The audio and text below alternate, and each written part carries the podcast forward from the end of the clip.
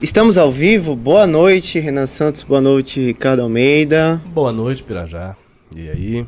E aí, Renan? Tudo bem? Bo- bo- bo- Boa noite, senhor Ricardo. Boa noite, operador baiano. Boa noite, Lobatovic, que tá ali atrás das câmeras. Boa noite a todos que estão ao vivo acompanhando a gente aqui. Lab Blob tá conectado, Leg Log, tá todo mundo aqui. Ainda tá rolando o sabatinha do Bolsonaro no Cláudio Dantas ou acabou?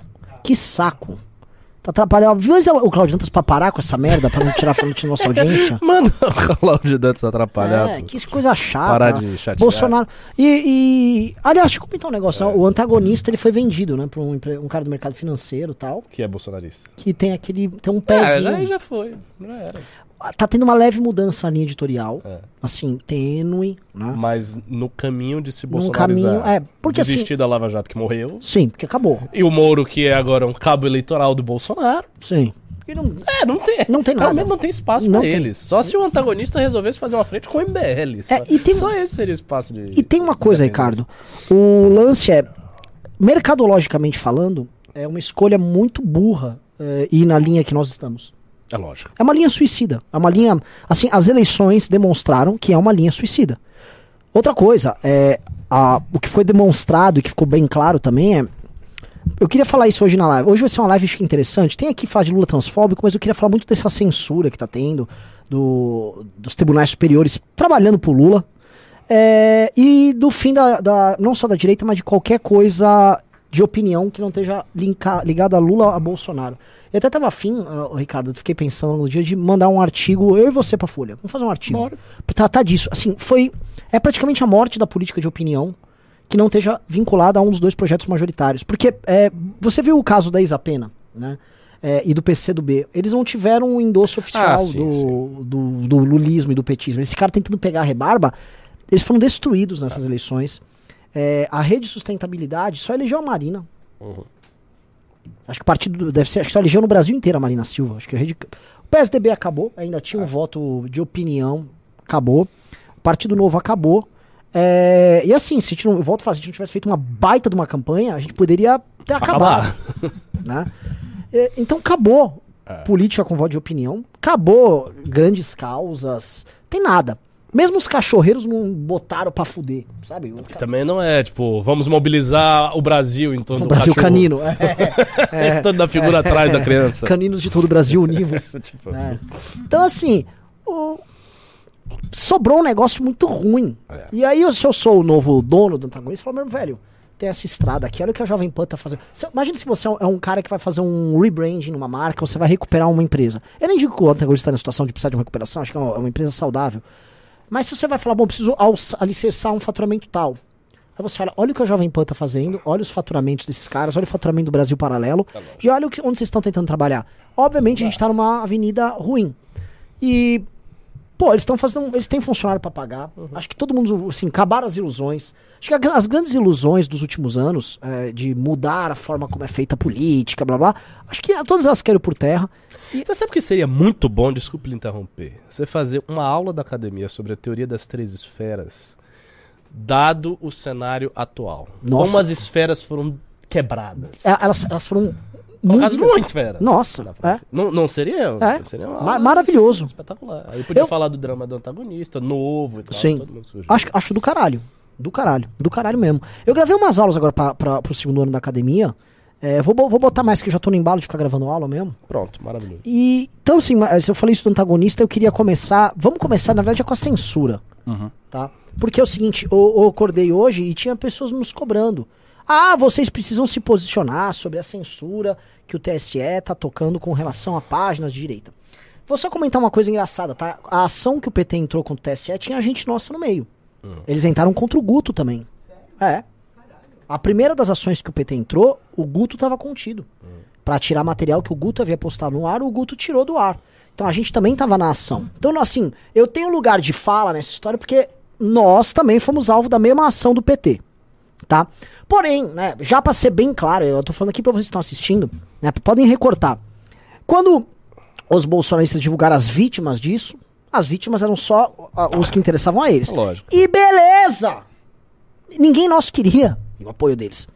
Agora, o público deles Nenhum, de- nenhum- ninguém desse público foi exigir que eles. Ô, apoia lá o Guto! Nunca, isso não existe. Agora tem bosta e perdedor no nosso público que exige. Vocês são melhores do que isso! É, Ricardo do céu, por favor, assim. é, não pode ser que eu esteja louco. Que hoje, em 2022, depois dos caras tentarem prender a gente, depois dos caras fazerem campanhas pra destruir redes sociais nossas, depois de ter casos de agressão, toda, tudo que foi feito contra a gente, tem gente querendo que a gente se solidarize com a Jovem, com a Jovem Pan, que faz notícia falsa contra a gente. Que tem colunistas colo- colocados lá que falam falando merda pra gente dia atrás de dia. Um grupo político que se articulou pra caçar o Arthur. É. Porque teve lá o relatório do Olinda. É, assim, não, não tem. Mas é, é, o que vai na mente dessas pessoas é o seguinte: estas pessoas que exigem isso não respeitam o MBL como grupo político. Sim. Então eles não olham o MBL como um grupo político autônomo que precisa estar no jogo e ser respeitado para poder prestar solidariedade. Você não vai prestar solidariedade para quem não é, não é nem quem queira lhe destruir, para quem não te respeita. Se, se o cara já não te respeita, se você tem qualquer instituição, grupo, agremiação, pessoas que não te respeitam e elas têm um problema, o problema é delas. Não é nosso. Elas que se virem. Elas façam qualquer coisa, lutem aí. Se virem vocês. Só que a pessoa que faz essa análise, ela não, não liga pra isso. Então, assim, ela não respeita o MBL como grupo político. E aí ela quer que o MBL fique caudatário e servindo os outros e tal. Essa é a mentalidade. Exato. E assim, eu tô farto dessas pessoas. Se, vo- se, se tem alguém aqui que tá nos assistindo que vem. Esse, não, se solidar, fale da censura, vai tomar no cu. Sai daqui. Eu- porque assim, é, é vergonhoso depois de tudo que foi feito por esses caras. Alguém colocou aqui no chat. A Jovem Pan, que tá querendo solidariedade, a Jovem Pan expulsou o André Marinho, que era um cara que era funcionário deles, porque ele fez uma pergunta pro Bolsonaro. Ele- Eles censuraram o André Marinho, botaram o cara pra fora, porque contrariou o verdadeiro chefe dos caras, e aí vocês querem que ele ou a gente. Ai, olha o Brasil paralelo, veja só que absurdo. Que é absurdo, óbvio que é absurdo o que o TSE tá fazendo, mas se o, se o, se o Bolsonaro tivesse mais dois caras lá tocando e tivesse fazendo Ele faria a mesma coisa com a gente. Exatamente. Aliás, pra vocês não esquecerem, as mesmas ações que o PT tá entrando no TSE pra tirar a matéria dos outros do ar, o, o Bolsonaro tá entrando também. Uhum. Ele tá entrando, assim, vontade que ele tem pra fazer é a mesma. Agora, parem já com esta bosta. Mania de querer se solidarizar com vagabundo. Mas você teve gente do público nosso mesmo? Teve de manhã, É. hoje de manhã tava. Eu acordei, aí tinha pessoas. Vocês não vão falar? Olha que absurdo, meu. Mas Eu- não era falei- bolsonarista? Tinha bolsonarista, Sim, que primeiro é. teve uma pequena leva de bolsonaristas, e público nosso, e gente no Telegram. Renan, você não vai falar sobre o que aconteceu? Olha, é, é muito perigoso. Olha só, é, nós podemos ter discordâncias do Bolsonaro. Mas isso aqui já passou dos limites. Oh, sério? Mas tudo já passou dos limites há muito tempo. E aí tem aquele argumento, eu vi você comentando isso no Twitter, que é dizer o seguinte: Não, mas vai acontecer com vocês também. Mas olha só, a questão é que já aconteceu. aconteceu. E veio do Bolsonaro. Já aconteceu e veio do Bolsonaro. E se acontecer depois, vamos supor que o PT resolvesse. Não, o PT não vai fazer isso, mas vamos supor que o PT resolvesse. Não, vamos deixar os, bolsonaros, os bolsonaristas quietos. Vamos bater no MBL, vamos tentar destruir o MBL. Você acha que teria solidariedade do bolsonarismo para com o MBL? O bolsonarismo ia comemorar, os caras iam abrir champanhe, eles iam Sim. dar risadas, eles, queriam que, eles iam querer que a gente se foda. Eles iam ajudar o PT. Se eles pudessem assim, ajudar o PT, entregar um dossiê, fazer alguma coisa pro PT nos foder, eles fariam isso. Então, obviamente, a gente não vai ter essa postura. e, Enfim, esse, esse negócio de união da direita já acabou há muito tempo. A união da direita acabou lá em 2016 É. que acabou a união da direita. Ó, a coisa velha, essa união já é. É desunião. Aqui a direita é todo mundo com um, um, um afoice se matando e essa é a união. aí. Exatamente. É pau, é todo mundo contra todo mundo, não tem solidariedade. E é o seguinte, quem abaixar a cabeça vira Marcel Van Hatten. Aliás, né, também temos que falar dessa figurinha. Eu vi a live dele, sabia? No Insta. Ah, não vi. Eu, vi- eu vi ele, no, ele no, no plenário da Câmara. É, eu vi a live dele falando do Amoedo lá, reclamando. Ah, esse, assim, né, ali, ele gozou. Eles devem ter tido um orgasmo, porque depois do, do, do Tudo que papelão. eles queriam. O, o, o, o Amoedo Amoedo entregou. o jogo todo, né? Uma- Assim, realmente a declaração do Amoedo foi uma coisa que. Eu, eu tô até agora assim, sem conseguir entender por que o cara fez isso. Não consigo compreender. Se alguém me disser aí o motivo dele ter feito isso. Ah, e assim, como é que o Amoedo vai fazer oposição ao Lula depois de declarar voto no Lula? Aí os outros falaram, mas vocês declararam voto no segundo turno ao Bolsonaro e fizeram oposição ao Bolsonaro. Tudo bem. Mas o contexto era completamente diferente. Você tinha o PT e ninguém sabe. O Bolsonaro era uma incerteza, o PT era uma certeza na época. É, agora não, assim, o cara declarou voto no Lula, só que ele vai procurar, quando construir a oposição, a conversar com o outro lado. Aí fica mal com todo mundo. Não, assim, não foi uma situação fácil. E outra, na própria briga interna com o Novo, cara, foi É, isso. perdeu. É. Fábio Osterman, Marcelo Rata, essa gentalha toda. Todo mundo. Puta situação merda, cara. Puta situação merda. E o. Vamos, muda o título aí, cara. É. Censura na Jovem Pan. Mas objetivamente, o que, que vai rolar com o Jovem Pan? Eu vi a notícia, mas por alto. Ah, assim, o Brasil Paralelo tive- teve os canais dele desmonetizados, né, no YouTube. É Ah. temporário? É, Eles tiraram várias pessoas do ar, o programa do Coppola, Zoe Martins, É. falando, tipo, são uma série de palavras que vocês não podem mais dizer sobre o Lula, tipo ladrão, ex-presidiário, Ah, foi, foi, foi dura, hein? Caramba. É, realmente é censura pesada. é censura não prévia. pode falar. É. Não pode falar que o cara é ex-presidiário. Ah. Não pode dizer isso. Ah, não sei, ex-presi- teve ex-presidiário? Nossa Não, senhora. ladrão, o que, que é isso? bandido, é, é isso que eu soube, assim, certas palavras. É, agora, o lance todo é o fato de ser uma censura prévia. Que é uma coisa que, cara, a Constituição de 88 não prevê censura prévia. Ah, o- entrando aqui na matéria da censura, é censura. Aqui, ó, lista completa de palavras. Não pode chamar o Lula de ex-presidiário, descondenado, ladrão, corrupto e chefe de organização criminosa. São as, as Cara, formas que não... ma- Mas o que eu acho melhor é a ex-presidiário, porque ex-presidiário é simplesmente uma, fato. uma palavra factual que se refere a um estado anterior de que ele foi preso, ou, ou não. Agora a gente vai ter que dizer, não, o Lula não foi preso. Vocês acham que o Lula foi preso, mas era um sósia do Lula. Era alguma coisa. Foi um grande esquema que o Bolsonaro inventou com um sósia do Lula, e aí o cara tava lá. Porque o que, o que, que ele é? Ele é um ex-presidiário, ele tava preso e ele saiu da cadeia. Isso configura o cara como um ex-presidiário. Ele não, Não, pode e dizer. o, chamar ele de descondenado não pode. Descondenado. Agora, agora sim, eu- assim, é uma decisão que ela vai ser derrubada porque ela é uma afronta à Constituição. Qualquer advogado vê, assim, é uma decisão que afronta, só que até lá ganha uns dias, entendeu? O lance é o PT ganhar uns dias com isso aí. É, ganha uns dias, mas assim, se, se o pessoal da Jovem Pan for minimamente esperto, eles vão falar sempre do Lula num tom irônico. Eles vão Lula, o grande presidente, não sei o que. Lula que jamais foi preso na vida. E aí toda a galera que tá assistindo vai perceber que, que é uma palhaçada. E eu, eu não acho que tenha efeito, no sentido de, ah, tá reforçando a campanha do Lula. Não vai reforçar a campanha do Lula, porque a audiência da Jovem Pan não será enganada por uma idiotice como essa. Ah, dá pra você pegar todos esses momentos em que você vai se referir ao cara e torná-lo irônico, que foi, por exemplo, uma coisa que a gente faz. A gente faz aqui no News, de vez em quando, por exemplo, quando, quando a gente brinca que nós somos os defensores do jornalismo profissional. A gente não, colo- não se coloca desse jeito, fala, não, o jornalismo. Eles podem fazer a mesma coisa. E assim, vai pegar, vai, vai ser até pior. Acho que vai- a audiência vai até aumentar da Jovem Pan. Eu não duvido. Não, assim, ó, todo mundo que tá se vitimizando agora vai, Lógico. tá, tá sendo vai dizer, ó, eu tô sendo censurado. Vocês estão vendo o que o Lula vai fazer Sim. quando ele subir ao Sim, poder. sim. Por isso devemos votar no Bolsonaro e vai ser E assim, isso. na verdade, Foda. esses caras ganharam foi um prêmio. Tirando o Brasil Paralelo que teve uma desmonetização que vai perder grana, desmonetizaram o YouTube da Jovem Pan? Não sei, mas você acha que o Brasil Paralelo... Porque assim, o Brasil Paralelo monetiza pela plataforma deles, né? É, mas, mas eles- é, o, o YouTube deles também É fatura. grande, é. É, eles perdem uma grana, mas não é a grana principal também, né? Sim, sim. O que eu acho que o Brasil Paralelo vai ter é o seguinte: se o PT for na linha de ir pra cima do Bolsonaro, é, é, acho inevitável ir pra cima das redes do Bolsonaro também, especialmente se você fizer uma retrospectiva do que foi feito na pandemia. Muita gente passou do ponto ali na pandemia com mentirada. O Brasil Paralelo é um deles. Eles tiveram dois documentários que tratavam disso. E assim, se for fazer aquela interpretação extensiva com os infectopetistas falando, sabe? Ah, não sei- é, que, que aliás é uma corja, É, sim, sim, sim. Uma corja imunda. É, aí eles vão ter problema. Só que assim, eu soube que eles foram atrás, pessoal do Brasil Paralelo, de várias pessoas, tipo nós. N- no- a nós eles não vieram, não- a gente não recebeu mensagem deles, mas outros vieram. Eles, quer dizer, outros eles foram. E eu, eu soube da conversa. Foram lá, olha, eu só queria esclarecer, veja só, que da, da, da, da, da, da, da, da. E aí lembraram pra eles, olha, meu- meus amigos, olha, só queria falar pra vocês, quando fizeram isso comigo, isso, isso, isso, vocês ficaram quietinho.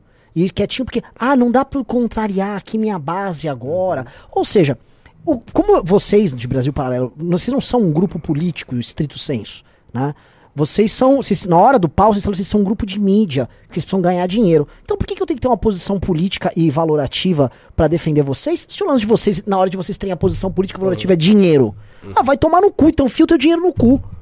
Porque toda vez que a porca aperta o rabo pro Brasil Paralelo, não, eu sou só um negócio, eu sou um business. Foi isso que eles falaram pro Arthur quando o Arthur justificou. Pô, vocês viraram. Um, que estão falando um monte de merda. Esse último documentário de vocês aqui estão indo numa linha assim assado. Ah, não, mas a gente é um negócio, é uma empresa. Então, vocês são uma empresa. Te vira aí, ô empresa. É isso. Fica com essa conversinha, vocês são uma empresa, então, ué. Não exija que todo mundo tenha agora valores republicanos com empresa. É negócio pra você, caralho. Toda vez que a porca aperta o rabo, eles saem de canto. Eu sou uma empresa, eu não posso me posicionar aqui, porque veja só, eu vou perder meu público. Você entende minha situação? Então eu entendo, quero que você tome no seu cu com a sua situação. Entendeu? Vocês que se fodam. Bando de, bando de filha da puta. Tudo filha da puta. São os caras que pegaram uma causa decente e foram ganhar dinheiro em cima dela, mentir, enganar a galera, ficar vendendo conspiração pros outros, faturar, gadizar, ter uma simbiose com o bolsonarismo e agora reclamam. É. E assim, eu acho que o, Brasil Paralelo vai sofrer maus bocados aí, se, se o PT voltar, viu? Porque, assim, se eu, se eu fosse da equipe do PT, é a primeira coisa que eu faria. Tem que derrubar o Brasil Paralelo de qualquer jeito, tirar esse negócio do ar. É Brasil Paralelo e Jovem Pan. Brasil Paralelo e Jovem Pan, que são, a meu ver, as duas maiores, assim, radiações midiáticas do bolsonarismo, do olavismo, essas duas têm que cair. Acho assim, prioridade máxima. Derruba esses caras aí, cala a boca deles de qualquer jeito.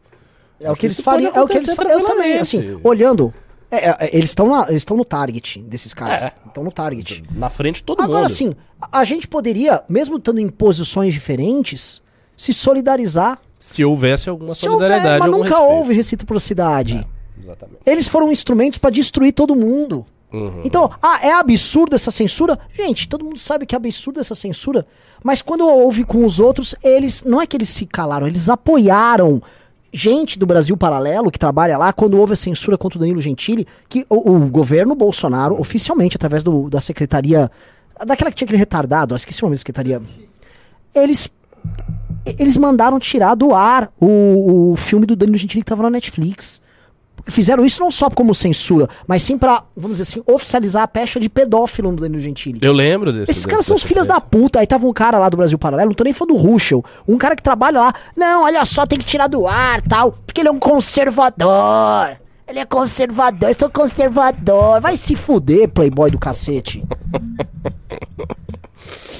Ai, ai. Sim, sim, sim, sim, sim. Bom, vamos, vamos pra algum tema, porque assim, o, o Renan, ele passou 25 minutos mandando o pessoal tomar no cu. Desculpa, Ricardo. Não, tudo bem, tá ótimo. Mas eu pensei que viesse uma análise. Vai se fuder, seu playboy de bosta! Sai daí! Vai tomar seu cu! É que é isso, Ricardo. Assim dá muita raiva. Dá muita raiva. A gente.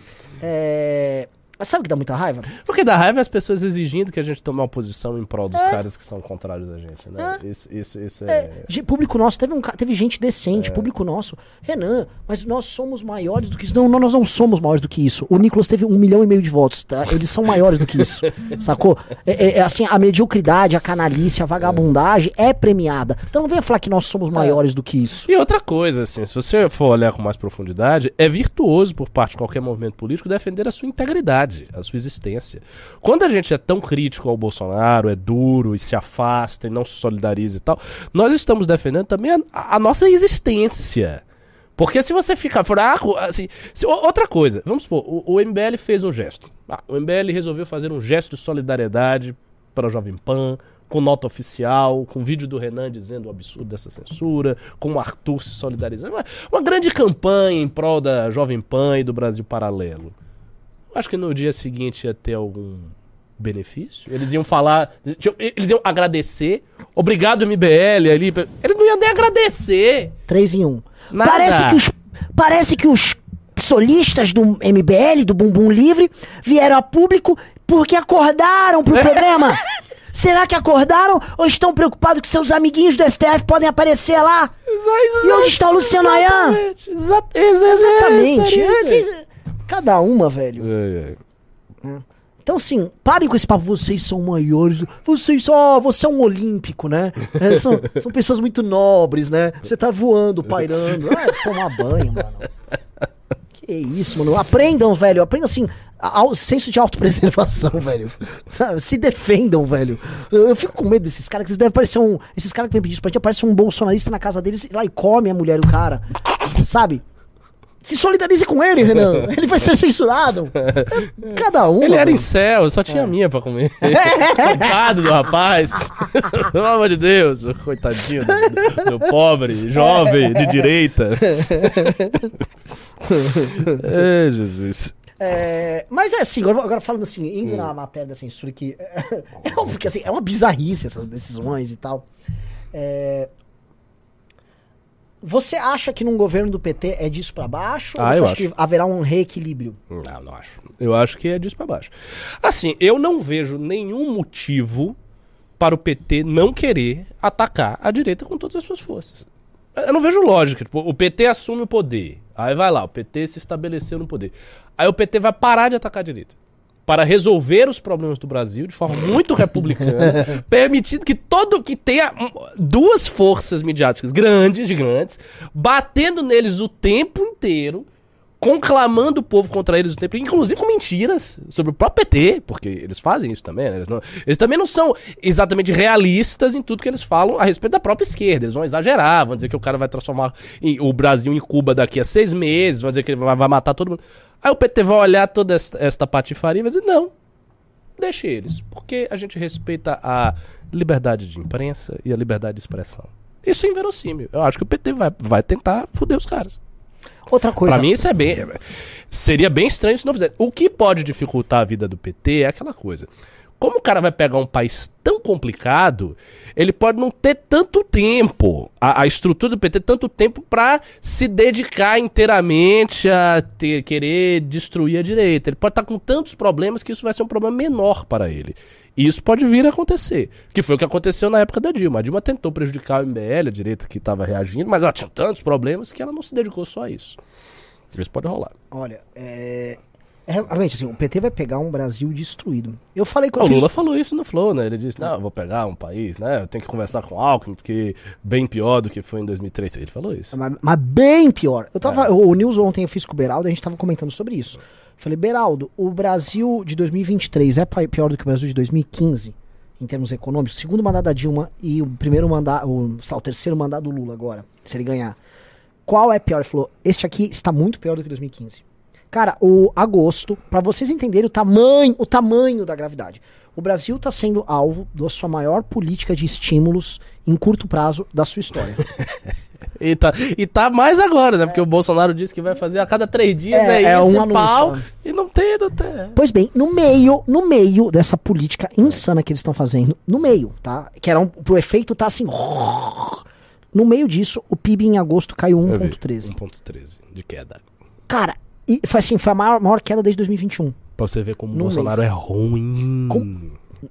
Cara, é, é 1,13 de queda do PIB em um mês a só. A gestão econômica do, da, do Bolsonaro, ela, para mim, ela quase equivale à da Dilma, do final. É, é, é assim, é, é trágica, porque é isso, ele está fazendo todos os estímulos possíveis de curto prazo, o PIB cai, as coisas não melhoram.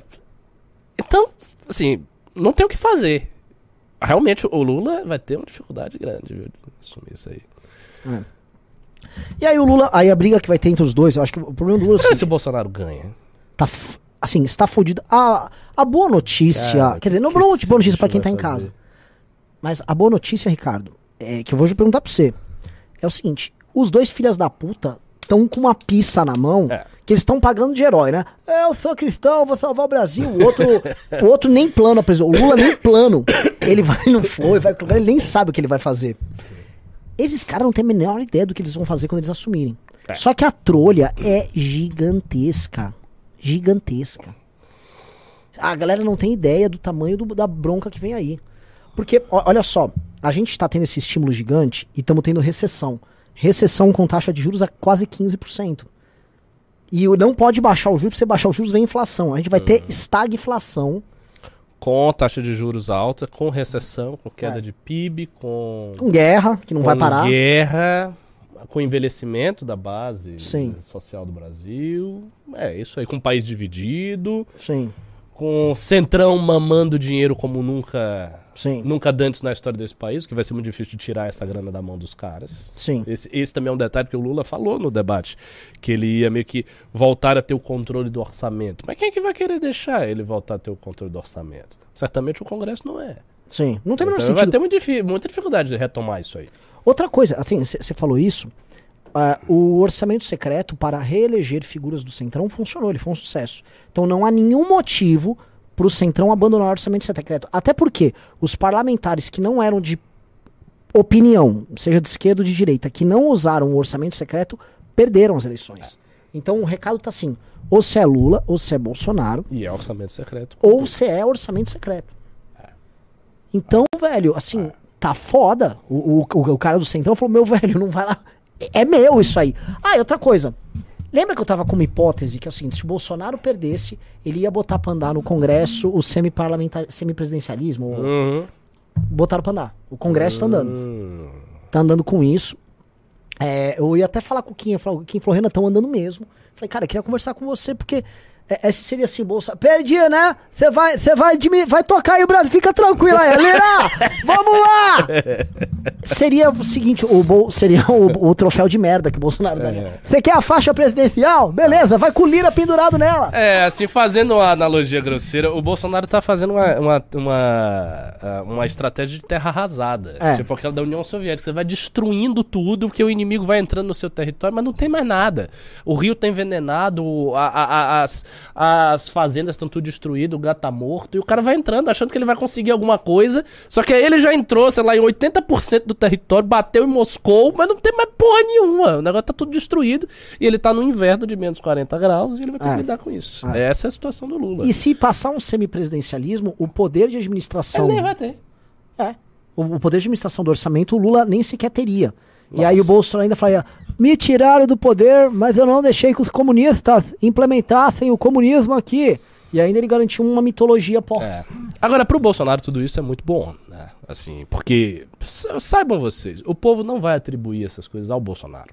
Por mais que se tente tentar deslocar a responsabilidade. Deslocar não, atribuir a responsabilidade real. Não, dizer, não, mas o país que a gente recebeu tava muito ruim. Então, isso não vai adiantar nada, cara. Isso não vai adiantar nada. Porque o, o, o problema sempre recai na- no colo do presidente em exercício. Se ele recebe o país que tá uma merda e ele não consegue dar uma resposta, o problema é dele.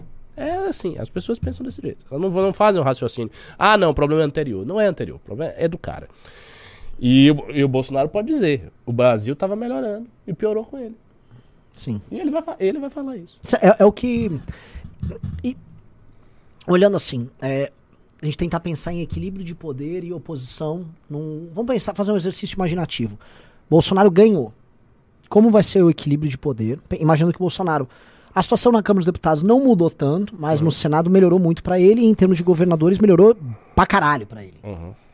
É, ele não vai mais ter essa oposição do. "Ah, eu tenho, os governadores são meu inimigo. Não, agora sim, o Centro-Sul ele fez barba, cabelo e bigode. Não, assim, é- melhora bastante. Agora, na prática, o que que isso melhora pra ele, de fato? Porque ele vai ter que entregar resultados econômicos. Essa é a coisa básica. O Bolsonaro ganhou, ele vai ter que entregar resultados econômicos. Ele vai ter que manter a melhora do país. E aí ele vai encontrar dificuldades im- imensas, porque a melhora dele é artificial. E tem uma coisa que eh, também beneficiaria ele, seria o seguinte. Beleza, a crise fica aguda. Pra mim tá provado que o nosso público no novo governo Bolsonaro não iria pras ruas. Porque, um, esse público realmente, enfim, Não, não bem. vai. Não vai. Quem vai é a esquerda. E o Bolsonaro se beneficia da esquerda nas É. ruas contra ele. É. Vai uma manifestação vermelha, cusaço contra o arroxo e a É. inflação. É, João Willis retornando do exílio. essas Ele, é assim, ele, ele não se prejudica com isso. O Bolsonaro tem uma grande vantagem estrutural frente ao PT, que é o fato, e eu já falei isso várias vezes aqui no início, é o fato dele não ter que entregar resultados. Ele, ele tem conseguido manter uma popularidade não tão grande, porque assim, a popularidade dele caiu, e a gente deve lembrar que ela subiu com auxílio, e ele tá jogando todas as coisas para subir de novo. Mas nunca caiu menos de 30% ou menos de 25%. Então, no, no, no momento mais baixo do governo, em termos de resultados concretos para as pessoas, com pandemia lá em cima, inflação, problema, tudo caro, combustível, o Bolsonaro ainda havia mantido uma base de 30% que ele nunca perdeu. Sim. Jamais perdeu. Então, é de se presumir que essas pessoas aguentem quase qualquer coisa. Então eles vão estar com o Bolsonaro a todo custo. O PT não dispõe de uma base de 30% do eleitorado fide- fidelizada ao PT. Não tem. Não existe 30% de pessoas que vão estar com Lula, aconteça o que acontecer. A base do Lula, quem vai estar com ele, aconteça o que acontecer, sei lá, deve ter ser 3%, 5%, 10%. Você acha? Acho, acho que deve ser baixa. Porque a, a- base de sustentação do PT, a gente sabe disso, está nas classes mais baixas. Nas classes mais altas, o PT ou ele equilibra com o Bolsonaro ou ele perde para o Bolsonaro. Em todas as regiões, o Bolsonaro está melhor. O PT está tirando uma vantagem gigantesca no, No Nordeste. Nordeste, é. Em função de ter feito políticas públicas lá atrás que beneficiaram o Nordeste. Se isso tudo se esvai e ele passa um ano inteiro, dois anos inteiros sem entregar nada e tudo na merda, eu imagino que essa base do Nordeste se deteriore completamente e as classes populares emigrem, saiam da órbita do PT e busquem uma, uma outra alternativa desesperada. E só com isso, pra mim, o PT perde ma- mais da metade do seu eleitorado. Ele perde, tipo, 60%, 70% das pessoas. Elas não vão confiar mais. A popularidade dele vai cair. Muito. Muito drasticamente. Ele precisa entregar alguma coisa. O PT tem que entregar alguma coisa em termos econômicos do Brasil. Tanto que o discurso do Lula é todo baseado nisso. É um discurso, se você for olhar com calma, é, não vou dizer que é tecnocrático, porque não é tecnocrático, mas é um discurso de resultado. Sim. Ele fala do que ele fez, do que ele construiu de universidade, do que ele deu, dos programas sociais, que ele fez isso, que ele fez aquilo, que a vida era melhor, que ele aumentou em 70% o salário mínimo, blá, blá blá blá. Ou seja, ele está mostrando um pacote de resultados e pintando o Brasil Esperança. O Brasil Esperança é aquele atrás, comigo. Ele não entregando, o Brasil Esperança vira Brasil Tragédia. E aí não tem mais nada. Sim. E, e assim, e aí não tem, ele não tem uma massa, é o que eu tô dizendo, ele não tem uma massa de 30% do eleitorado que suporte quatro anos de não entrega. Ah, perfeito, perfeito. É Ele verdade. não tem essa massa não é ideológica, né, cara? Não é. É, é verdade. é, assim, São é- pessoas é que esperam entrega. Portanto, ele tem que entregar. Posso lembrar um negócio? É, a Dilma chegou a bater 11 ou 7% de, de popularidade. Pois é. Então, assim, esse público do PT. Caiu. Mingou, a galera, cadê? Cadê? É. Entendeu? E, assim, e a Dilma, no primeiro governo dela, ela não era impopular. Imagina, a Dilma chegou a bater 75% de popularidade. Pois é. Como? Porque ela tava fazendo, o governo tava funcionando, Sim. as pessoas viam algum resultado e ok, tá bom, tá o resultado, ela é a, que é a sucessora do Lula, Dilma e tal, PAC, que legal, a gente ama a Dilma, bacana. Depois a mulher foi pra, pra lona. E a, e a gente pode pensar, ah, mas o Lula é diferente, porque o Lula é carismático, a Dilma era uma porta. tudo. Não é assim, não é assim. Porque por mais carismático e simpático que seja, se você tem uma base alicerçada em resultado, as pessoas esperam resultado. Ponto final. Bolsonaro tem uma coisa que é maravilhosa para ele, embora péssimo para o país, que é ter uma base que não espera resultado. É. Que ele pode ficar lá só dizendo, ah, eu tô aqui porque o, o PT vai voltar, porque a esquerda, blá, blá, blá. Verdade, é. E não entrega porra nenhuma. e Nada, tem lá, nada. E tem lá 30% dessa galera. E, E- o PT sabe disso, eles perceberam isso. E estão muito nervosos, a meu ver. Eu acho que o PT está muito tenso, a vantagem está diminuindo.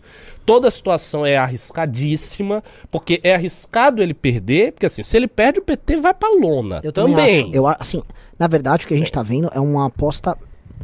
É uma coisa. Existencial Existencial. Eu ia falar apocalíptica a palavra. É. É que assim, se Ou é eles agora perdem, ou acabou. o Lula não vai concorrer de novo. Ele tá muito cansado. Lógico. Se o não tem como. E se o PT perde o Lula, Acabou. aí a esquerda tá aberta. Aí o jogo abriu. Eu É. acho.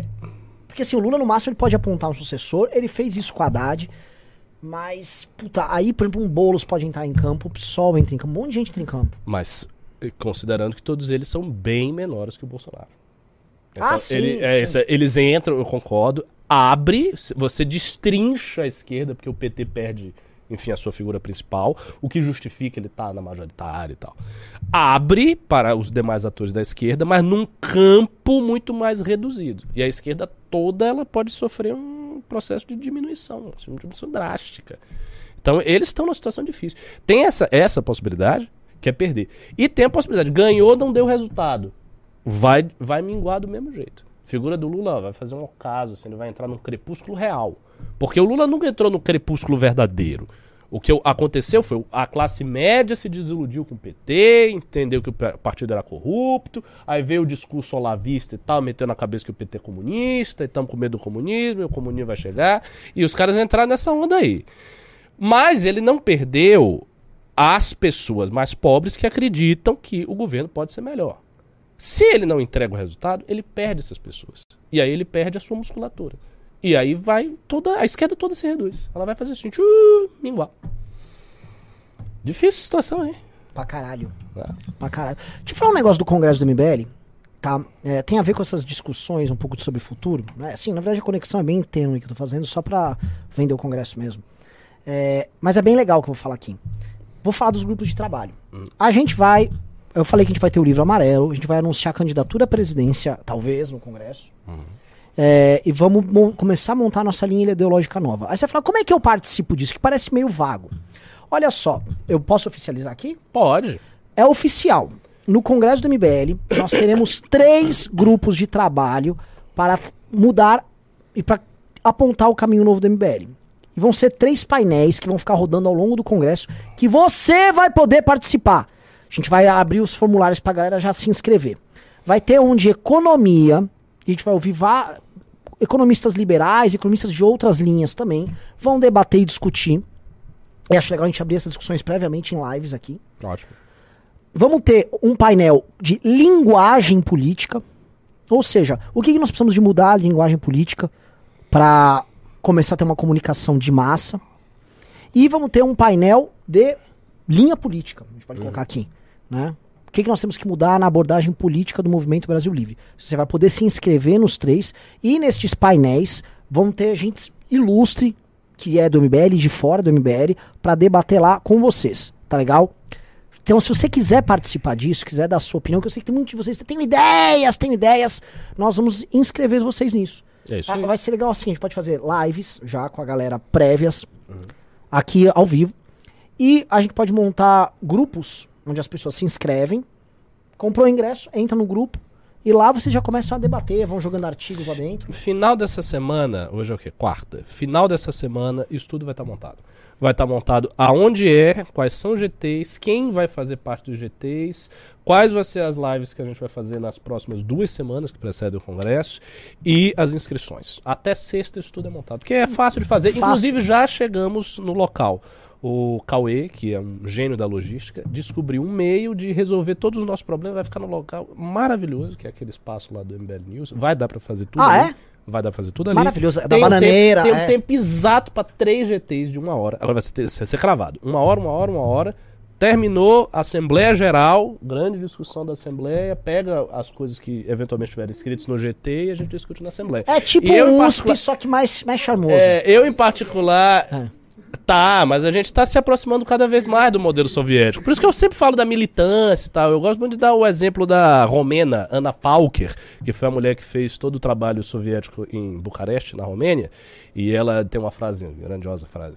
Ela foi presa pelo próprio Partido Comunista Ah, manteve as suas crenças. Olha só, a mulher, pra vocês aí que ficam reclamando, é, o Arthur mandou um áudio, eu vou sair do MBL, me decepcionei. É, o Renan gosta disso, ai, que horror, vou sair. Ou fica reclamando por qualquer merda aí.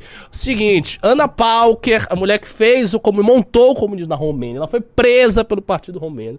Ela se manteve lá na cadeia, ela saiu e deu uma declaração continuo comunista.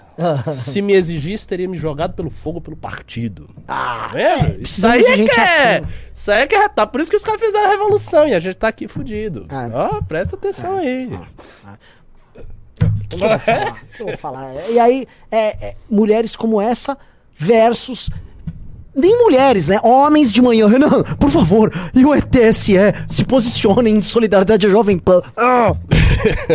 é foda. Pois gente, é. like aqui na live. Então, assim, você quer participar disso? É só tendo ingresso. Compra o ingresso e a gente tá fazendo um preço especial. suporte.mbl.org.br manda um pix. Mandar um pix de, vou falar o preço especial hoje, 196,60. É. É mandar um pix de 196,60 agora. Você comprou, mas tem que botar teu e-mail e teu telefone. Acabou. O ingresso é teu, mais barato que você for comprar no site. É, e eu, em particular, vou preparar duas, duas coisas. Eu vou preparar um momento que eu vou falar da organização do Livro Amarelo. Eu tô com várias ideias, não do conteúdo em si, mas da organização vai ser organizado. aqui. Ó, coisa bacana, assim. Organização complexa, catálogo, um negócio soviético, já que você usou essa expressão, mas que vai funcionar bem, acredito eu. E vou fazer a minha defesa de um ponto contencioso nesse movimento, que vocês vão ver qual é. Ah, uh, uh, uh, É, espero que eu não seja apedrejado lá, mas farei essa defesa com toda a força. Uma pergunta que eu, que eu coloco aqui pra você, Ricardo. É, livro amarelo tem que ter aquelas coisas que são deliciosas nesses livros é, de teses, que não é só parte de proposta, a gente tem que ter o parte de análise de cenário, projeção de futuro. Eu queria muito estar nessa parte. Você, acho- vai estar onde você quiser. É, é que assim, é, é- é que assim, eu- eu- essas são construções coletivas, mas assim, É. essa é a parte que a gente tinha que ficar olhando, sabe? Eu quero ver a direita americana, quero ver a direita europeia, quero ver, a gente tem que ver tudo desses caras. Então, como é, como é que. Eu vou, posso adiantar algumas coisinhas? Por favor.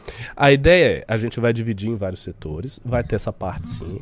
Vai ter uma parte de análise macro de Brasil, que eu quero deixar. Porque cada parte vai ter dois, três pivôs, que vão ser as pessoas responsáveis por organizar a massa da reflexão e da redação.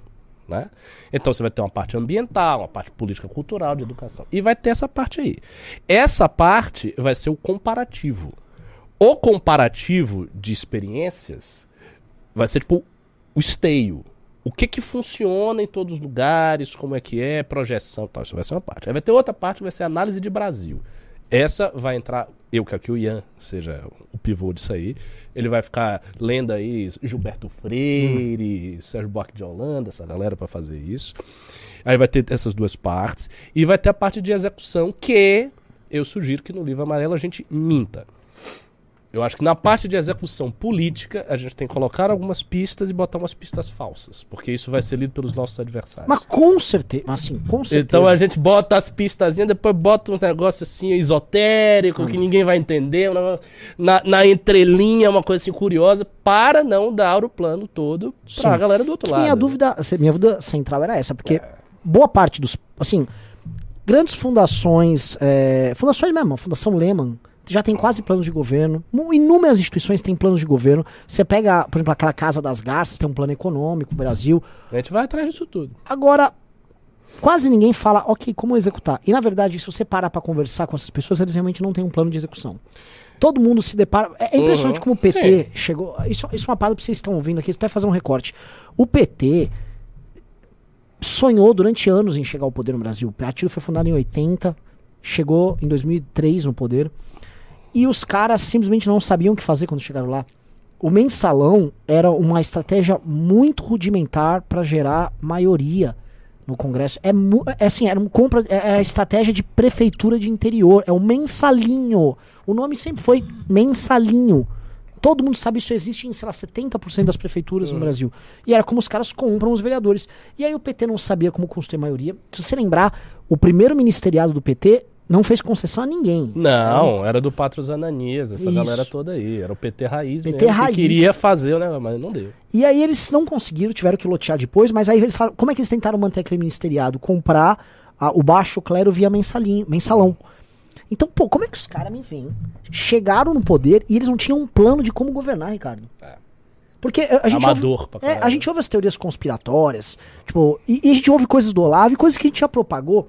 Mas tenta olhar assim, qual era o grande plano se era um bagulho tão rudimentar? Não tinha. Foi muito rudimentar o que os caras fizeram. Eles foram aprendendo ao longo do caminho. O cara vai aprendendo a andar de bicicleta no processo. Não, eu acho que a gente tem que ter a parte de execução. Agora, como eu tô dizendo, essa parte de execução ela tem que ser críptica e nós não podemos revelar os pulos do gato. Aonde tem que ter a parte de execução é internamente. Ou seja, aqui. Aqui a gente tem que saber. Agora, Sim. pro grande público, não. Porque, obviamente, algumas coisas de tática política, se elas são ditas e se todo mundo tem acesso, o cara lê num livro, ele se antecipa e diz: Ah, os caras querem ir por esse caminho aqui, então vou botar uma, uma, um- né, uma pedra aqui no caminho o cara não vai passar. Sim. Isso é, isso é óbvio. Então você não, não pode ser tão explícito quando você quer dizer o, como você vai fazer. Perfeito. Mas Ó, vai ter tudo isso. Esse é assim, esse é um projeto que vai levar dois anos. Sim. Uns dois anos de trabalho, assim, labuta incessante, com prazos, é uma coisa importantíssima. Na organização do Livro Amarelo, todo mundo vai ter prazo. Vai ter prazo para fazer pesquisa, vai ter prazo para fazer primeiro rascunho de texto, vai ter prazo para ter discussão, vai ter tudo, tudo com prazo. Porque se você deixa solto, aí o cara do meio ambiente, sei lá, um bicho. Só que assim, tem só uns pimbeco aí, né? Compraram ingresso? Veja isso, comprando ingresso. Tá, então vamos fazer o seguinte: eu vou ler pimba só a partir de 20 reais, tá? Tá bom. Só que eu, eu ia falar o seguinte: eu não tô, não tô ligando muito pra pimba, que vocês vão mandar o pimba aqui hoje. Eu ia só entrar num outro assunto e aí a gente deixa os 15 minutos final pra pimba. Ok. Você viu, eu gravei um vídeo sobre isso, mas você viu aquele artigo do Matias Alencastro, o Grande Centro-Oeste? Não. Puta, eu gravei um vídeo sobre isso. O cara é um. Ah, é o vídeo que rodou bem no, no, no agro. Cara, assim, eu tô fissurado nesse, nesse texto do cara. E o veio de um cara de esquerda. Um cara babaca, tá? Babaquinha. No... Eu fui ver o Twitter dele, bem babaquinha. Falei, pô, às vezes tem um cara legal. Ali não tinha um cara legal, mas, Ah, mas tinha um texto legal. mas tinha um texto legal. Um insight dele. É, ninguém percebeu, ele chama de as elites atlânticas, né? As elites atlânticas aqui, parece um discurso até do Dugin, né?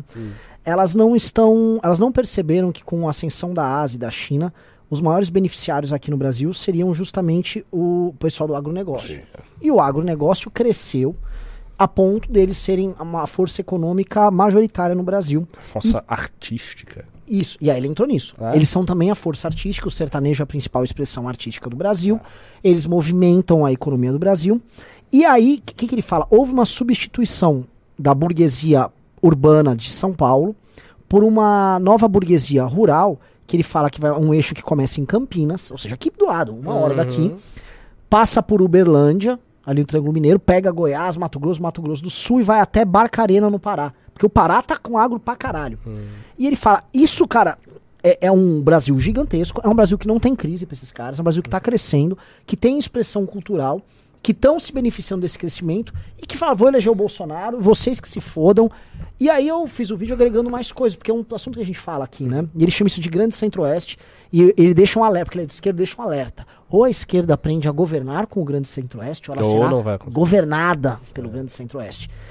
E aí eu coloquei alguns elementos. De fato, quem está conseguindo fazer regiões que eram muito pobres no passado crescer é o Grande Centro-Oeste, o que eles chamam de Grande Centro-Oeste.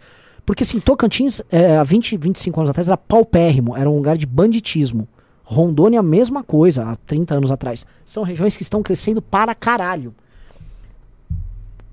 É, re- região de Luiz Eduardo Magalhães. Pô, lá é. Eu fui lá. Eu fui lá. Assim, é. é. Pra É uma caralho! bela cidade. Na verdade, se você fizer um recorte é, de IDH da região oeste da Bahia, já tá ficando decentíssimo.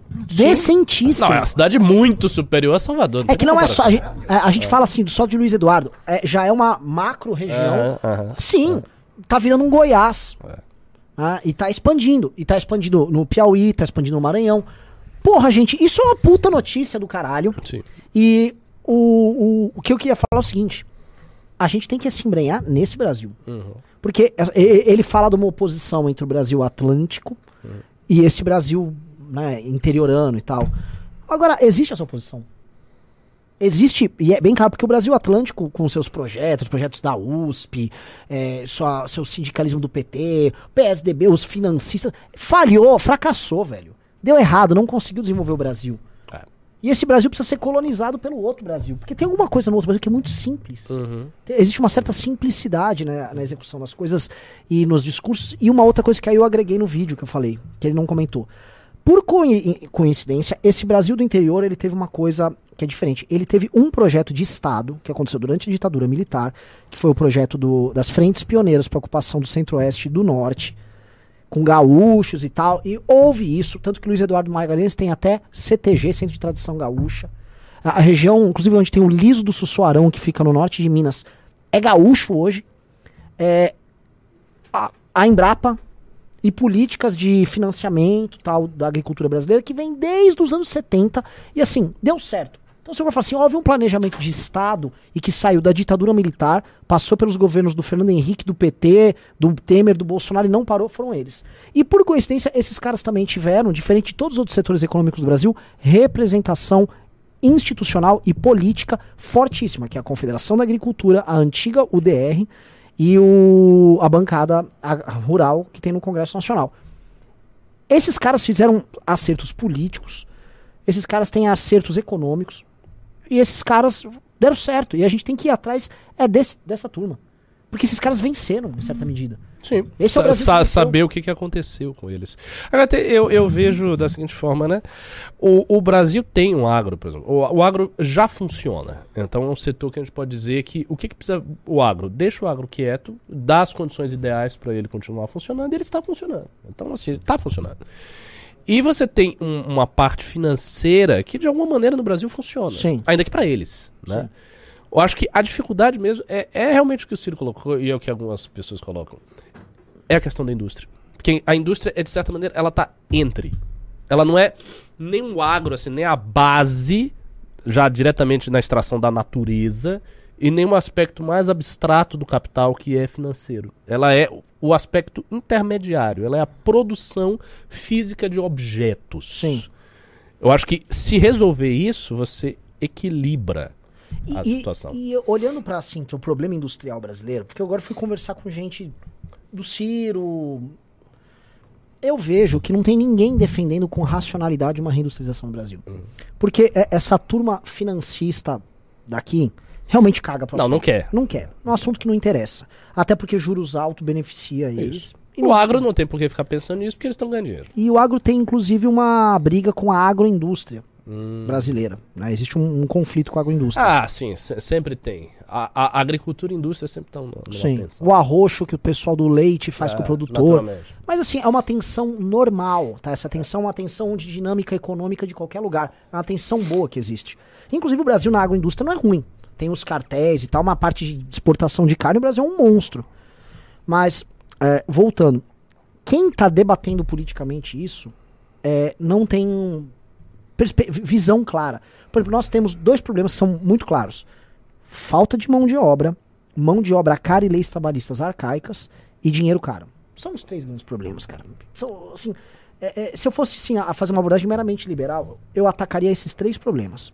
Mas, claramente, pá, pá, pá, porque são esses assim, os grandes gargalos. Dinheiro é caro, não tem mão de obra especializada, mas isso, havendo dinheiro, investimento, até o gringo traz um, os gringos, traz uns japa. Pra, porque a gente já fez isso no passado, todo mundo faz isso. E o. o falei da, da, da legislação trabalhista que ainda não tá boa. A gente fala, ah, melhorou um pouco. Falo, mas melhorou pouco. Resolver isso. E aí pegar e, e, porra, pensar nas potencialidades que você tem. Novamente, o Brasil tem matéria-prima para aço, para essa indústria de base, que não tem tanta tecnologia. Que esse é o ponto, cara. Fazer chapa de aço ser vendendo por aí não é nada de especial. A gente não nem isso faz e, a- e pegar as potencialidades da agroindústria brasileira. E ainda tem os problemas logísticos para atender, que tem assim, são os problemas que geram o custo tal do custo Brasil. Não tem estrada decente, não tem porto direito para exportar, não tem ferrovia. Beleza. Atende essas porra, energia e tal. O Brasil pode entrar no jogo. Não tem por que não entrar no jogo. Pode, mas eu tenho uma consideração política sobre isso. Eu acho que pra gente ter esse horizonte como algo que a gente vai fazer, nós temos que ter um poder muito gigantesco. De certa maneira, a gente tem que calcular da, da, da- seguinte forma: a, a gente tem que ter, o MBL tem que ser muito mais poderoso do que o PT é no seu auge. Sabia? Por quê? E isso é uma coisa lógica. Os governos não conseguem fazer isso porque eles se deparam com dificuldades que constrangem a sua ação. Então, por exemplo, só da reforma trabalhista você vai encontrar a dificuldade de todo o universo sindical brasileiro inteiro, todas as esquerdas, ou seja, de- a- a ou seja, você vai entrar numa, numa disputa, numa queda de braço contra todo este universo, que é um universo poderoso.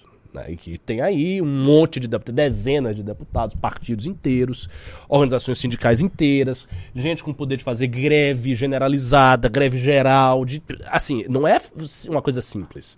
Eles têm muito poder. Eles tiveram um abalo aí na questão da Dilma, mas foi uma coisa circunstanciada ali. Eu não acho que eles estão mortos. Então você vai ter que entrar numa queda de braço muito dura com essas pessoas. Para você vir e, e equilibrar a questão da financiarização, ou seja, resolver qual o problema? O problema que você está dizendo, tem dinheiro caro. Por que, que tem dinheiro caro? Porque os bancos querem deixar o dinheiro caro porque eles estão ganhando. Você vai ter que disputar simultaneamente uma briga com todo o sistema bancário. Então você tá.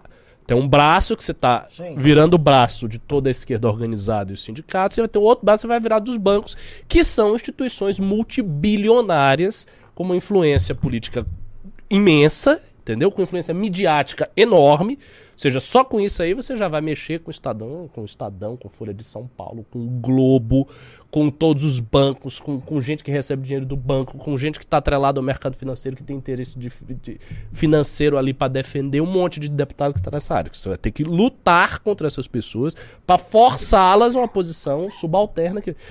E tem a questão da educação e tal que envolve enfrentar a, a, a, como é que eu vou dizer, o atraso arraigado do Brasil. Aquele atraso profundo do Brasil, que envolve também mexer com patrimonialismo, com os nossos atrasos mais profundos. Ou seja, é uma guerra de proporções imensas que ninguém travou nas últimas décadas. Não houve ninguém com poder grande o suficiente para travar essa década, essa, essa guerra. O PT não fez isso. O Fernando Henrique não fez isso. Todos os governos da República. uma pergunta, mas alguém isso. Você vai dizer, alguém quis fazer isso? É, assim, acho que ninguém quis, ninguém teve nem a visão certa de fazer eu, isso. Eu não sei. O Lula teria feito isso com toda a tranquilidade nos governos. Teria. Teria, mas assim, não eu não vejo, não vejo. Não sei se teria. Puta, assim, ele teria. teria, cara. O, o Lula. Se teria. O, naquele período. É, os críticos do Lula alegam que ele teria, que ele não quis. Mas será é que, ele, que ele quis, simplesmente mas, não mas, mas quis? Ele quis. Ele acha que ele fez. Não, eu não acho que ele fez. Ele acha que fez. O, o, a, ele não pode achar que ele reindustrializou o Brasil quando a indústria brasileira caiu. Sim, mas que ele tinha uma concepção equivocada do que ele estava fazendo. Ele acha que os estímulos que ele fez naquela época, é, num, num momento que estava entrando muito dinheiro no Brasil, e o estímulo ao consumo que houve, e houve também uma bancarização do brasileiro, e houve o brasileiro adquirindo crédito. Ele governou com os bancos. Ele nunca rompeu. Sim, mas assim, houve, naquele momento, houve um período ali de 2005 a 2010 que mesmo houve o seguinte, tava desindustrializando, mas as grandes indústrias estavam concentrando. Sim. E aí você tinha recordes de venda, por de carro. Sim, sim, isso Você tinha todo dia, todo ano batendo recorde de venda de carro, plá, plá, a indústria automotiva tava faturando horrores naquela época. E, então se tinha uma coisa que era estranha, que assim, os pequenos quebravam, mas os grandes concentravam. Porque tinham crédito e eram os grandes que tinham controle sobre o mercado interno, o mercado interno cresceu. Então o PT falou, eu não tô mexendo na minha base, não tô mexendo em nada. Esse fenômeno aqui, eu estou conseguindo garantir isso. Tanto que a Fiesp apoiava o PT. A Fiesp Sim, é era pró-PT. É verdade. E aí, ele, então, na cabeça do PT, eu acho que, como todo mundo tá praticamente. Eu não vejo ninguém sério né, falando desse assunto. Eu acho que esse assunto, pô, eu vivi isso na pele. Não sou especialista em nada, mas toda vez que eu converso, seja com um ultraliberal, ou seja com galera nacionalista, ou mesmo esquerdista, eu acho que tá todo mundo com concepções muito toscas Acho que a galera não viveu o chão de fábrica, a galera não sabe o que é centro de custo de uma operação, o cara não sabe como é que é o drama de pegar um caminhão, fazer a entrega, o drama da nota fiscal, o fiscal, o que, que é uma, uma justiça trabalhista, o que é um sindicato que para uma produção. A galera não sabe nada, só ficam vivendo no mundo perdido. Ninguém aplicou o básico, porque quando eu falo básico, eu olho para uma Coreia, eu olho para uma China, pra Vietnã, eles estão falando isso que a gente está falando aqui. Não, tudo bem. O que eu tô e querendo. Ninguém quis eu, eu sei, isso. mas veja só. Da, da Coreia, eu não vou entrar aqui, mas Vietnã, Vietnã foi uma ditadura. China, ditadura, fez uma revolução violenta que matou 70 milhões de pessoas. É, bom, Coreia do Sul, também positiva. Né? O, o, Singapura, que é outro caso que não é. Mas. Mas é, não é. tô- é. tô- tô- assim, os exemplos que você está dando são exemplos de governos muito fortes. Sim. E governos muito fortes são governos que, de qualquer maneira, subalternizam suas forças antagônicas. Nessa descrição existe, eu vejo claramente, blocos maciços de forças antagônicas impedindo esse, pro- esse, esse projeto. Então, toda esquerda organizada, sindicato que eu descrevi, vai impedir uma reforma trabalhista drástica. Isso sem falar que uma reforma dessa será demonizada de uma maneira atroz, de forma que as pessoas vão ter que vivenciar um boom de subida para sentirem que o arranque dos direitos que elas For- concebem como foi- direitos é- exato. então isso já, isso já abala muito a popularidade de qualquer governo. Você dizer, não, a gente vai fazer uma reforma, é o seguinte, você tinha esse, esse, esse direito. Não vai ter. Não vai ter, isso é um pseudo-direito e tá atrapalhando e acabou. Isso é forte, muito forte. Quando você vai pro, pro, pro dinheiro, também é forte pra caralho. O PT não enfrentou os bancos, ninguém enfrentou os bancos. Você vai ter que enfrentar os bancos. Você vai ter que colocar o banco contra a parede para forçar o banco a tomar decisões diferentes do que ele toma. Então você vai ter que deprimir o, o, o, o, o lucro do cara. banco, o cara vai ter que perder muita grana, ele, é. abrir concorrência quando eles não querem que se abra concorrência. Então todo o sistema bancário vai tentar te fechar. Agora posso falar uma. Parênteses, vou fazer um parênteses. Aí vou entrar coisa aqui, em, mano, pode ser que fale besteira aqui. Aí tá a função de leverage de, né, que o banco público exerce sobre o banco privado. Lógico, lógico. Você vai ter que ter um controle muito férreo dos Sim. bancos públicos. Ou, ou seja, pra gente poder fazer isso, tentar fazer, nós vamos ter que ter muito tamanho. A gente vai ter que ter, tipo, a bancada do PL e olhe lá, e com, com capital, e com grana, e com... Tipo, você tem que mobilizar a sociedade toda, tem que fazer um negócio assim colossal. Senão você não consegue. Você ima- imaginar, por exemplo, você vai botar um presidente lá que tem uma popularidade divisiva, né? Meio a meio, uns, sei lá, 20, 30 deputados, e um movimento assim, que tem força na internet, que conseguiu botar um outside. Isso não é, su- isso não é suficiente para fazer isso. De jeito nenhum. Eu- assim, eu acho impossível. Para chegar, para fazer isso, vai ter que ter força política muito, muito, muito sólida. E eu acho que a gente tem que pensar em médio prazo em mobilizações amplas. Tipo, ter milhões de filiados, ter partido, ter capital imobilizado em tudo que é lugar, ter fundações inteiras. Porque senão você não consegue. Se você chegar lá, os caras vão dizer, tum, e já era. Eles te esmagam e você vai ficar lá e vai perecer. Sim. Sim. O que é uma tarefa e tanto. Mas a gente tem que propor. Tem que É. colocar lá na- no papel. o Couto falou, É. vendemos dois ingressos e entram- entramos nos últimos 50 ingressos desse lote. Ah, Ah, é? É. mas só vendeu dois? Mandar É, assim, vocês são. Eu, eu contei dos GTs e tal. Então é o seguinte, não, não, vem, eu não vou vender ingresso mais. Assim, se, é, se vocês, não, vocês não comprarem ingressos agora em 5 minutos, mandar o pix pra suporte, arroba mbl.org.br. O Renan vai fechar o Império. Não, eu vou fechar a venda aqui. Aí vai lá e compra mais caro com o lote. Também a galera é o seguinte, a gente conta um negócio, vocês também tem 2.500 pessoas, aliás, só 1.500 likes e não compraram ingresso. Dê dedo no like aí, Quanto que é o ingresso, Renan? 196,60. Então, vamos começar com os Bora. Pix. 20 reais, pessoal, lembrando. Você, acha que a minha, essa, esse cenário que eu, eu tenho é muito pessimista? Eu acho que coisa, no governo do Fernando Henrique, coisas muito mais profundas foram feitas, assim. Muito acha? mais dramáticas foram feitas. O plano real foi uma coisa muito dramática. É, mas quase não consegue, né? Foi, foi difícil também fazer. Foi, foi num governo de transição. Eu acho que É. o governo Temer teria passado praticamente tudo isso. Hum, ah, não acho. Pô, ele passou, mano, uma coisa dificílima. O governo Temer era atrelado ao interesse dos bancos, por exemplo. O governo Temer fez reformas, mas se você mesmo disse, não foram profundos o suficiente. Não o Pô, suficiente, mas, então, mas por que, que foram... ele não fez o tão profundo? Porque ele tem limite, porque há, há constrangimentos da realidade. Não é só que ah, o cara não tem interesse. É porque quanto mais você força, mais vem um Eu acho efeito Se rebote. tem um governo que teria feito isso, chama-se governo Lula 2. O governo Lula 2, se soubesse que era esse caminho, se tivesse esse entendimento, essa vontade política, ele teria feito. Ah, não sei, Acho que teria feito e teria feito sem dificuldades. não sei. Até porque a, opo- a oposição a ele seria dele próprio. É, o Ciro alega que vai fazer tudo isso, tá aqui com 3%, né? Ah. E virou agora cabo eleitoral do, do Lula. Então, não sei não. Então, vamos lá, vamos ler os pimbas. É, começando pelo Diego Souza, mandou 21 reais. Vocês viram que o Sri Lanka adotou uma política de SG radical e simplesmente destruíram o país? É um bom exemplo de como essas políticas têm poder devastador e pode ser usado como arma para atacar os alvos das corporações. Fiquei sabendo muito por cima que houve isso. É, o No Black, antigo Ceilão. Black Hank mandou 20 reais. Nosso campo tem muito frouxo, submisso que não sabe se impor. Acordem, galera. Nenhuma guerra se ganha tendo dó dos inimigos quando eles te atacam. Ambos os lados extremosos do bolsopetismo já atacaram o MBL de formas imperdoáveis. Exatamente. Exato. Você, assim, gente, nós somos, nós somos um grupo hoje minoritário. Se você tiver como grupo minoritário, Ser magnânimo. Ser Eu sou o magnânimo. É. É. Tem um gigante que tá lhe esmagando. Mas eu sou magnânimo. É. Magnânimo, amigo, é quando você tem todo o poder, tá todo mundo no chão, entendeu? Se rastejando, beijando sua mão, aí você diz, ó, eu não vou te matar. Você pode ficar aí. Isso, isso é ser magnânimo. O Nokia... Leia o Maquiavel. Nokia 85 mandou 20 reais.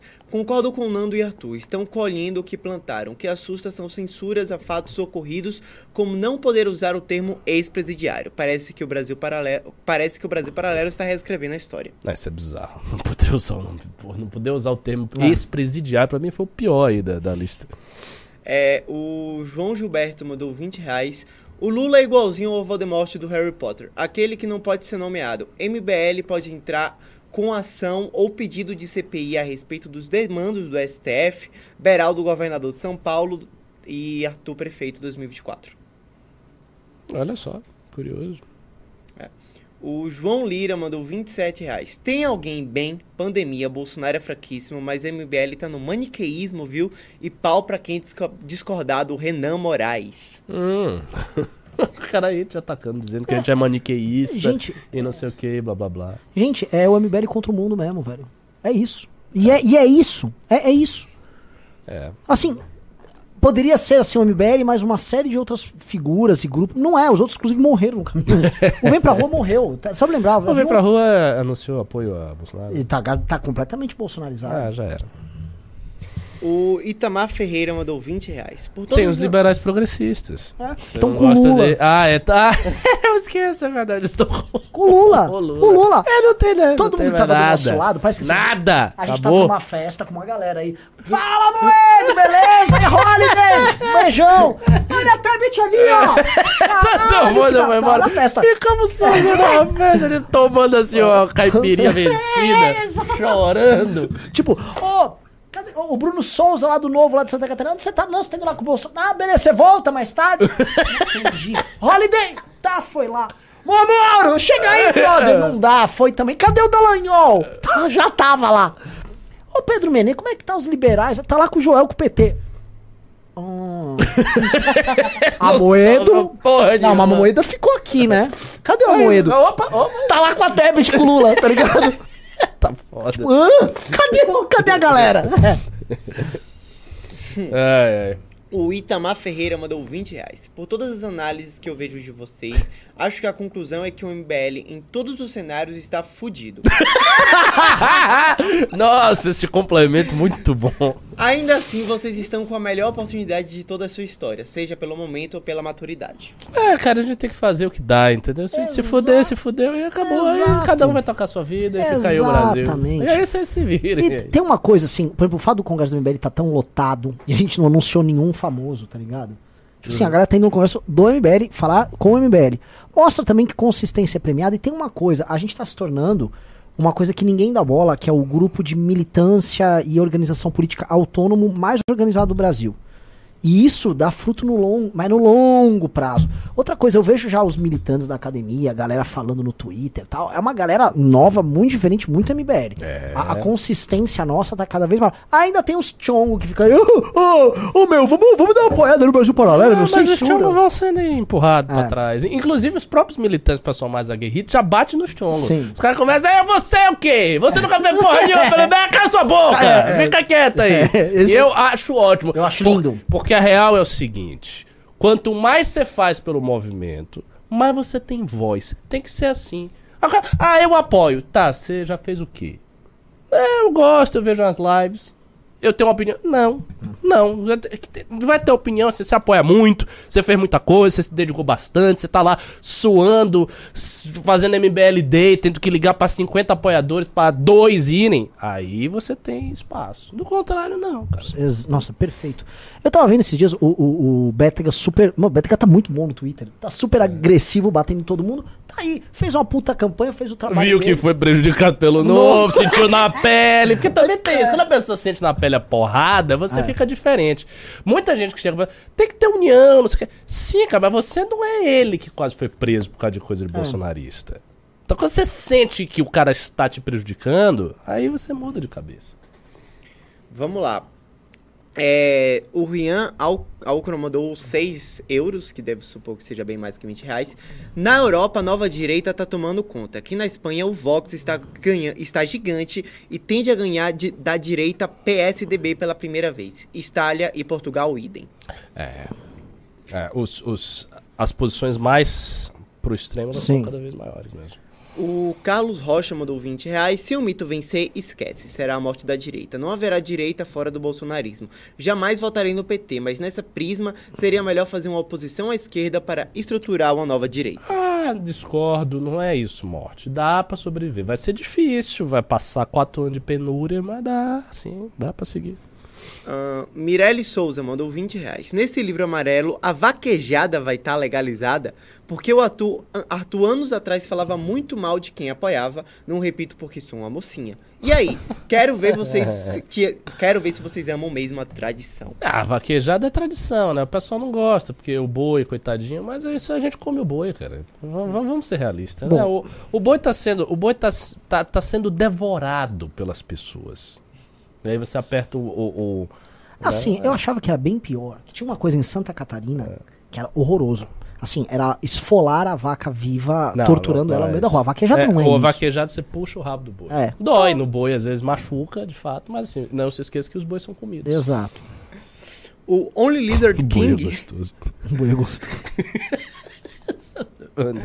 Only Lizard King mandou 20 reais. Lula disse no Flow que não recusa entrevista ao vivo de ninguém, nem de opositores. Que tal um Derrete Cash? Obviamente você não viria. É, o José de Mello manda. Mas seria assim muito divertido fazer uma entrevista com o Lula. Manda 20 reais. Galera, precisamos de ajuda na caravana do Distrito Federal. Por favor, doe no Pix do Núcleo. Opa! O Ed manda 20 reais. Sou analista de dados e formado em MB, MBA de Ciências de Dados. Conte comigo para o livro amarelo e sim, estarei no congresso. Comprei a entrada hoje. Avante MBL. Não sou bom com teses, mas consigo estudar com questões numéricas. Sabe o que eu vou fazer, filhote? A gente vai catalogar todos vocês. Vai fazer um grande catálogo para saber a profissão de todo mundo, nível de escolaridade e tal, porque a gente quer tirar a nata, entendeu? E Se tiver uma... um cara que tem um doutorado em políticas ambientais, esse cara tem que estar tá no grupo do meio ambiente, é sim. é óbvio. E uma coisa, tem um, também um trabalho braçal, porque existem obras.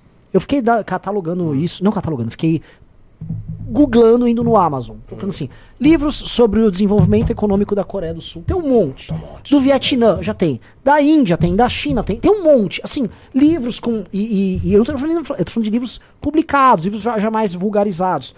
E tem teses acadêmicas, pesquisas sobre, sei lá, leis trabalhistas no, na China nos últimos é. 20 e tantos anos. Cara, alguém precisa pegar, um hum, grupo precisa catalogar, a gente falar, vamos ver qual foi, por exemplo, o modelo trabalhista é, e qual foi o arcabouço de leis trabalhistas nesses países de terceiro mundo que se desenvolveram. Ah, foi isso aqui. Isso. Tá, isso aqui foi diferente, isso aqui funcionou mais, isso não mesmo. Pra gente sair também de doutrininhas, tipo, mais liberdade! Mais liberdade! Sabe? É, então, o que, que foi feito? O que, que foi feito em política? É, houve política industrial aqui ou não houve? Houve participação do Estado ou não houve? Questão da educação, que parece que é, é assim, é, tem muito investimento em educação. Tem? Qual? Como? Aonde? Quem? É, Quem fez? É, essas perguntas do detalhe, que é a pergunta que naturalmente os influenciadores liberais não sabem responder. E é por isso que eles vão pro debate, que eles ficam lá, dá bilhão e o cara não sabe dizer. É. O Serafim Antonielli mandou 20 reais. Fiz campanha para o MBL, mas fiquei deveras puto pela estratégia que vocês adotaram de lançar três deputados estaduais. Como cacete vocês acharam que no auge da polarização vocês tinham crescido, deixaram de eleger dois deputados por burrice? Ora, é, de fato, se a gente tivesse soltado só dois, entrariam, do, entrariam dois. Mas quem disse que o, a gente não vai entrar os três? É, assim, uh, aguarde. O primeiro suplente é Amanda, o segundo suplente é o Renato. O Partido União Brasil vai fatalmente fazer parte do novo governo e vai nomear secretários. O, o, tem uma pessoa aqui, Vic Pendragon, MBL cada vez mais brisola, infelizmente. Nada de brisola, Nossa, brisola nunca fez porra nenhuma. É. Sai, deixa brisola com quem gosta de brisola, sai daí, revolucionário filho da puta. Exato. Não e, gosta de brisola, e não. tosco, destruiu o Rio de Janeiro. É, destruiu que a brisola fez mais? Mas, mas, de fato essa galera nacionalista ama Adoro brisola. brisola. deixa lá com eles. É, o Lias mandou 10 euros. Renan Ricardo, vocês viram a série Endor? A política do mundo de Star Wars pura é Duna. Eu aconselho. Tá, não vi. Não vi. É, Endor... Tô vendo a série do Jeffrey Dahmer.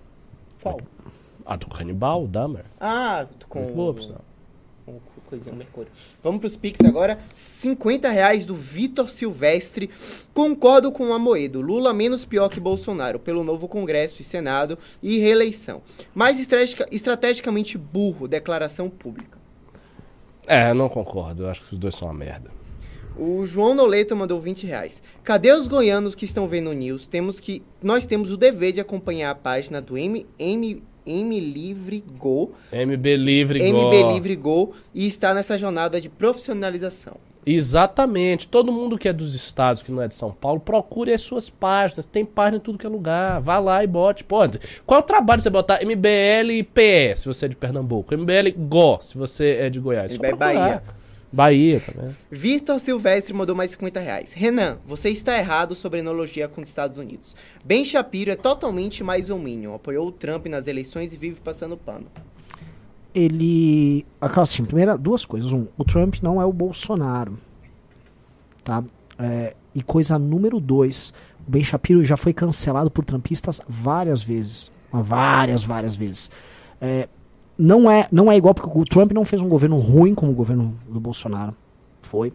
E o Trump, ele não foi, ele pessoalmente, o grupo palaciano dele, participar da destruição de qualquer outra expressão de direita lá. verdade. Entendeu?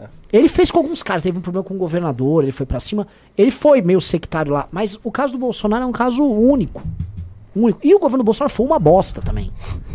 Entendeu? O do Trump, o do Trump até chegar a porra da pandemia, ele tava indo. O Trump ganharia aquela eleição. É bem melhor do que o do Biden, por exemplo. Sim. Bem lembrado. Vamos lá. José Carlos mandou 20 reais. Um MBL como alternativa na direita deveria criar uma nova linguagem de militância na internet. Sinto resquícios do olavismo. Olha só, o, é o que a gente vai deb- debater no nosso congresso. O Pedro vai tratar de. A gente precisa realmente mudar a nossa comunicação e a gente tem alguns acertos. Os nossos acertos no TikTok e, o- e a eleição do Guto, baseada exclusivamente nisso. Ou pega o- a eleição do Guto. O Kim, beleza, 200 e quase 300 mil votos. Mas o Guto não foram votos nossos. O rosto dele é. O Guto. E o Guto não apoiava nenhum candidato. Porque olhando agora que o voto de opinião morreu, ter os 150 mil votos numa primeira eleição se construindo como o Guto se construiu, é a vitória de um tipo de linguagem. O Guto é representante de assim, pô, temos que começar a acertar pro caminho do Guto. Ah, o Guto tem, um- tem uma linha. É isso. Acabou. Cara, e, e sem ingressos. Não. Venderam dois, vou ver aqui se teve mais. Mas até agora só foram esses dois mesmo. É isso? Bom, então terminamos. Nossa senhora. Au revoir, senhores. Então, galera, programa muito bom, 2.500 pessoas. Vai. Valeu, fomos.